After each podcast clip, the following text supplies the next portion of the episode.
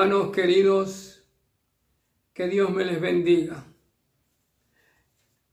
El tema para hoy tiene que ver con una triste e inobjetable realidad que nos asedia. Abran su Biblia en Romanos 7:15. Romanos 7:15. Pablo escribe lo siguiente. Porque lo que hago no lo entiendo, pues no hago lo que quiero, sino lo que aborrezco. Eso hago, dice el apóstol.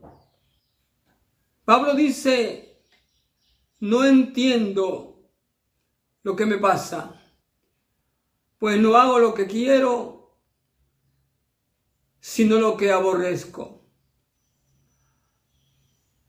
Hermanos, la pregunta surge espontánea. ¿Cómo es que el ser humano llegó a esta situación tan compleja y negativa de querer hacer lo bueno y sin embargo no hacerlo? Veamos la explicación que nos da la palabra de Dios. La Biblia dice que en el principio Dios tenía un propósito noble para el ser humano. Y este propósito era establecer una perfecta relación con el ser humano. Relación de padre a hijos. Hermanos, Dios quiso que fuésemos tan hijos suyos como lo es Jesucristo, con el propósito de darse a conocer a nosotros tal como lo hace con su Hijo. Dice la Biblia que en el principio Dios concedió al ser humano autoridad y señorío sobre la creación, dándole aquel don preciado de la libertad para que el ser humano escoja libremente o vivir bajo la voluntad de Dios o vivir bajo su propia voluntad. Nosotros sabemos por la Biblia que el ser humano escogió lo segundo, esto es, a instancias del mal escogió vivir bajo su propia voluntad. En otras palabras, el ser humano se encargó de romper esa hermosa relación con Dios actitud que produjo la separación entre Dios y el ser humano. La Biblia llama pecado a esta separación causada por el hombre. El comentario trágico del apóstol sobre esta separación está en Romanos 3:23. Romanos 3:23. Pablo escribe lo siguiente, por cuanto todos, observe bien hermano esta palabra, todos, nadie queda fuera, ni chicos, ni grandes, ni blancos, ni negros, ni ricos, ni pobres, ni jóvenes, ni ancianos, nadie, por cuanto todos pecaron están destituidos de la gloria de Dios. Destituidos o separados es la herencia trágica que nos tocó y toca a todo ser humano. Digo toca porque el ser humano viene de este mundo trágicamente separado de Dios. En Efesios 2.1 el comentario de Pablo adquiere visos de verdadera tragedia, mis hermanos. Dice que venimos muertos en delitos y pecados. Más tarde el apóstol Pablo habla ya de las trágicas consecuencias que produjo esta actitud humana. En Romanos 23 Pablo escribe, el salario o la paga del pecado es la muerte. Al quedar separado de Dios, el ser humano murió espiritualmente. La razón del por qué el ser humano no puede entender a Dios es porque se encuentra separado de Dios. A causa de esta separación, el ser humano quedó espiritualmente vacío. Este vacío interior le produce angustia, falta de paz, soledad, Esta separación ha hecho que el ser humano no solo que no conozca a Dios, sino que no se conoce a sí mismo. El ser humano se ha preocupado en conocerse a sí mismo. Y por no conocerse a sí mismo no entiende el propósito de Dios, el plan de Dios para su vida. Qué triste reconocer esto, hermanos. Esta trágica verdad que el ser humano viene a este mundo separado de Dios, espiritualmente vacío, sin paz, sin esperanza, andando por caminos cerrados, Mas Dios en su misericordia, viendo nuestra condición, envió a su Hijo hasta nosotros. No solo para enseñarnos una nueva manera de vivir basada en el amor, la justicia, la paz, la equidad, sino también y especialmente para morir en una cruz por nuestros pecados. Para que la sentencia que pesaba sobre nosotros de la paga del pecado en la muerte quedará completamente subsanada. Y todo esto Dios lo hizo por amor, porque nos ama. Juan lo expresa así en su Evangelio, Juan 3, 16 y 17 dice, porque de tal manera amó Dios al mundo, que dio a su único Hijo para que todo aquel que en él cree no se pierda, mas tenga vida eterna. Porque no envió Dios a su Hijo al mundo para condenar al mundo, sino para que éste fuese salvo por él. Hermanos, al recibir a Cristo como nuestro Salvador, nuestros pecados fueron perdonados. Fuimos salvos de la condenación eterna y como resultado se restableció nuestra relación con Dios por medio de Jesucristo. Y la paz del Señor nos llenó por completo el corazón. ¿Cuántos dicen amén? Gloria a Dios. La barrera que nos separaba de Dios a causa del pecado fue derribada, fue destruida. Ya no existe condenación para nosotros los creyentes, los hijos de Dios quienes por fe tenemos acceso al Padre por Jesucristo el Hijo. Lo que sigue es nuestro crecimiento espiritual. Hablando de este crecimiento espiritual, Pablo escribe en su primera carta a los Corintios 13:11. Primera a los Corintios 13:11. Cuando yo era niño, hablaba como niño, dice el apóstol.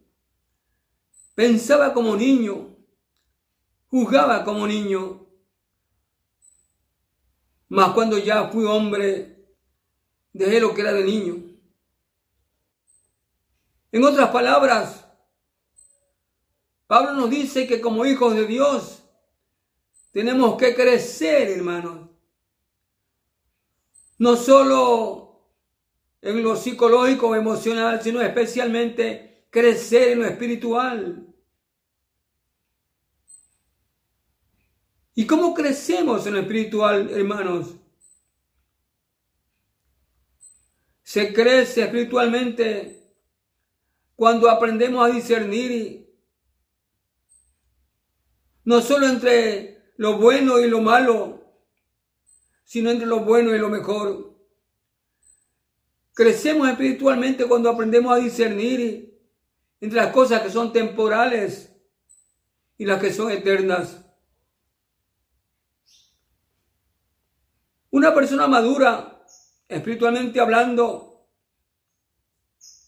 aprende a discernir los valores y a establecer las prioridades. Hermanos, nosotros como hijos e hijas de Dios, como cristianos redimidos por Cristo, caminamos hacia una meta juzgarlo todo por amor o porque amamos. Mi grado de madurez, tu grado de madurez, nuestro grado de madurez depende de cómo amamos y de cómo aceptamos el amor de otros.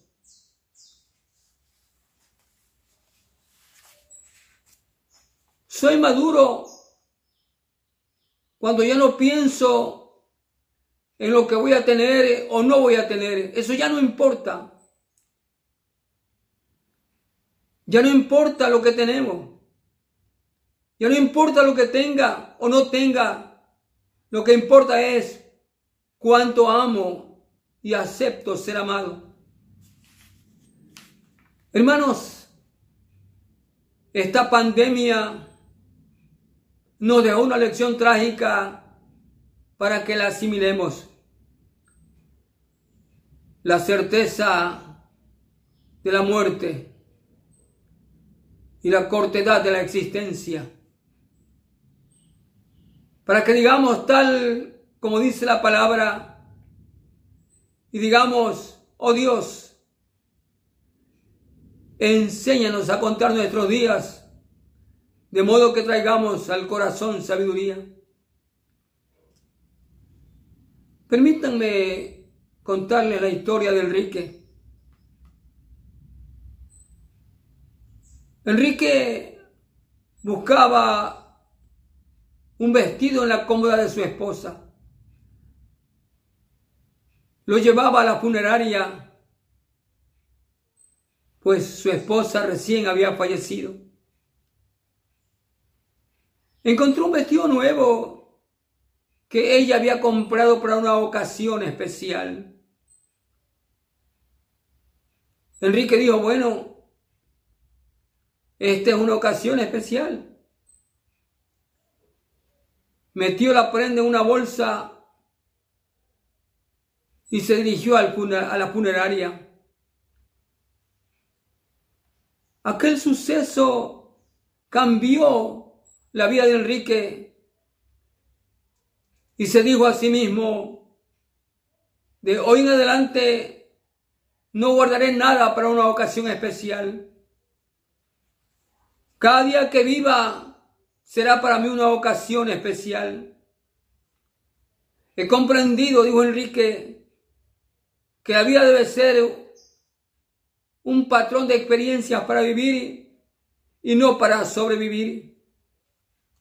Ahora, dijo él, paso más tiempo con mis hijos y menos tiempo en el trabajo. Ya no guardo nada. Uso mis vasos de cristal para todos los días. Me pongo mi ropa nueva para ir al comisariato o al súper. Ya no guardo mi mejor perfume para reuniones especiales. Lo uso cuando, cuando quiero hacerlo. Y Enrique continúa. Las palabras algún día o uno de estos días han desaparecido de mi vocabulario. Si vale la pena ver, escuchar o hacer algo, quiero, quiero verlo, escucharlo, hacerlo ahora. Aplicando el nunca deje para mañana lo que puedas hacer hoy. No estoy seguro, dijo Enrique, de lo que hubiera hecho mi esposa si hubiera sabido que no estaría para el mañana. El mañana que todos tomamos tan a la ligera. Ahora trato de, de no retardar, de tener o guardar nada que agregue alegría a nuestra vida. Y cada mañana, dijo Enrique, me digo a mí mismo, este día es especial.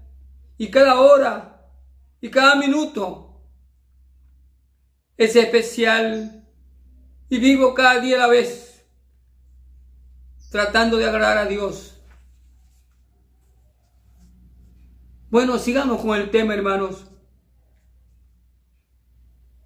Permíteme decirte, hermano, hermana, de modo personal e individual, que Dios quiere que tú le sirvas. Escúchame bien, que tú le sirvas te estoy hablando a ti, hermano, hermana, de modo personal. Mira, el Señor nos ha salvado, no solo para librarnos de la condenación eterna, sino también para que le sirvamos de manera personal. Yo no, no puedo decir tu nombre, pero el Señor lo tiene en sus labios. Hermano, hermana, el Señor quiere obrar por medio tuyo y mío. Esto es, que Jesús a través de mí y a pesar de mí, a través de mí y a pesar de ti quiere obrar. ¿Y sabes por qué? Porque tú eres importante para Dios. Dios va a obrar por medio tuyo y mío, hermano. Y lo hará a medida que le entreguemos realmente nuestra vida. Por eso, de allí la importancia de que le hagamos al Señor una entrega total, completa e incondicional. Porque en la medida que nos entreguemos a Él, porque en la medida que nos demos al Señor, él va a bendecirnos y Él va a obrar a través tuyo y mío, amado hermano.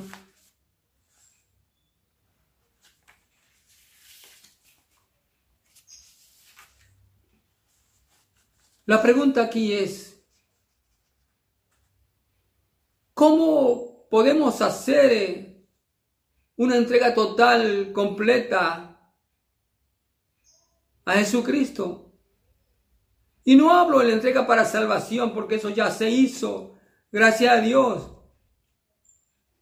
Hermano, hablo de que tú y yo, cada uno de nosotros, somos llamados a obedecer a Jesucristo. Sin esta obediencia, no hay nada en y de nosotros para Dios, mi hermano, mi hermana.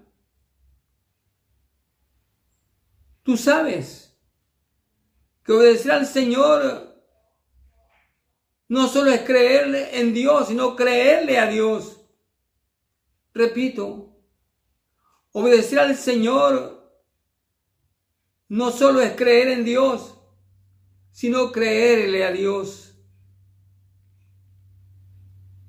Hermano, no importan las circunstancias Debemos de creer que Dios es nuestro amparo, nuestra fortaleza, nuestro pronto auxilio en la tribulación. No importan nuestras debilidades.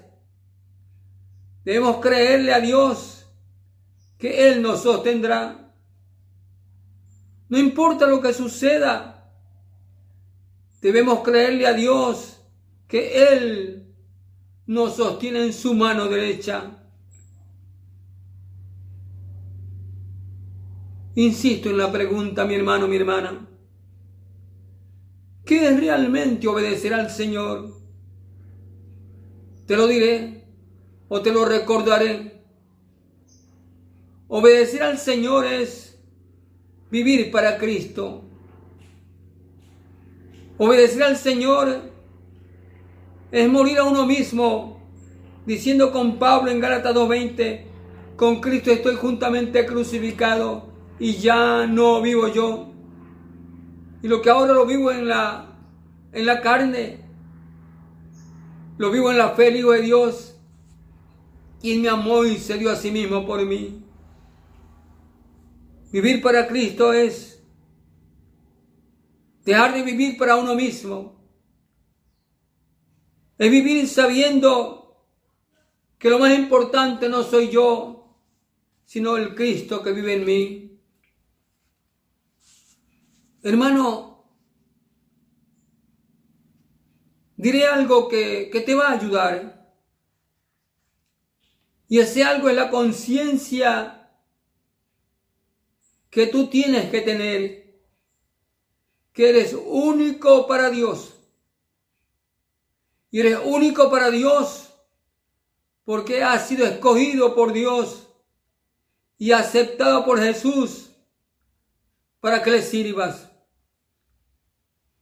Hermano, hermana, tú eres único en tres cosas elementales, en tres cosas básicas. Primero, eres único porque el Señor te ha aceptado tal como eres para, para cambiarte. Dos, eres único porque Él ha decidido hoy mismo usarte. Y tres, Eres único porque te ama y porque para Jesús, escúchame bien, para el Señor no hay nadie igual a ti. Hermano, tú sabes bien. Es más, tú sabes perfectamente que la diferencia de otros, o lo que te diferencia de otros que no tienen a Cristo, es que Dios ha puesto en ti su Santo Espíritu. Así que abraza al que tienes a tu lado ahora. Si es tu esposa, tu esposa, tu hermano, abrázalo y dile, te amo hermano, hermana, porque tienes al Espíritu Santo morando en ti. Díselo, te amo hermano, hermana, porque tienes al Espíritu Santo morando en ti.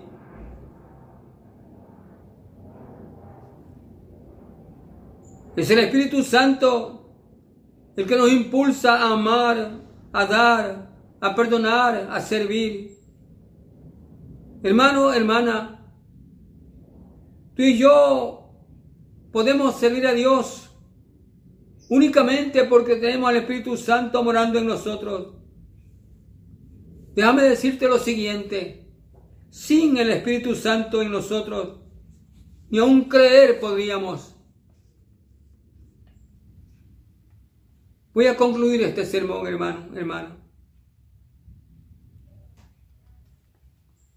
Pero quiero que escuches esto con mucha atención. Hermano, cuando la Biblia dice que Dios te ama, te ama a través de personas, te ama a través de circunstancias, pero a veces las personas no perciben el amor de Dios porque no perciben nuestro amor. Y no perciben nuestro amor porque muchas veces estamos ensimismados en nuestras propias preocupaciones, en nuestros propios problemas. Tanto es así que a veces no tenemos tiempo ni para sonreír a los demás. Pero mi hermano, mi hermana, tenemos que entender de una vez y para siempre que somos amados de Dios y que tenemos que amar porque Dios nos ama. Tenemos que entender que somos parte de una iglesia que aún hoy se encuentra confinada en sus hogares. Pero hermano, hermana, nos necesitamos unos a otros. Tú me necesitas, yo te necesito. Al concluir este sermón, al concluir este culto, quiero que hagas algo de manera urgente.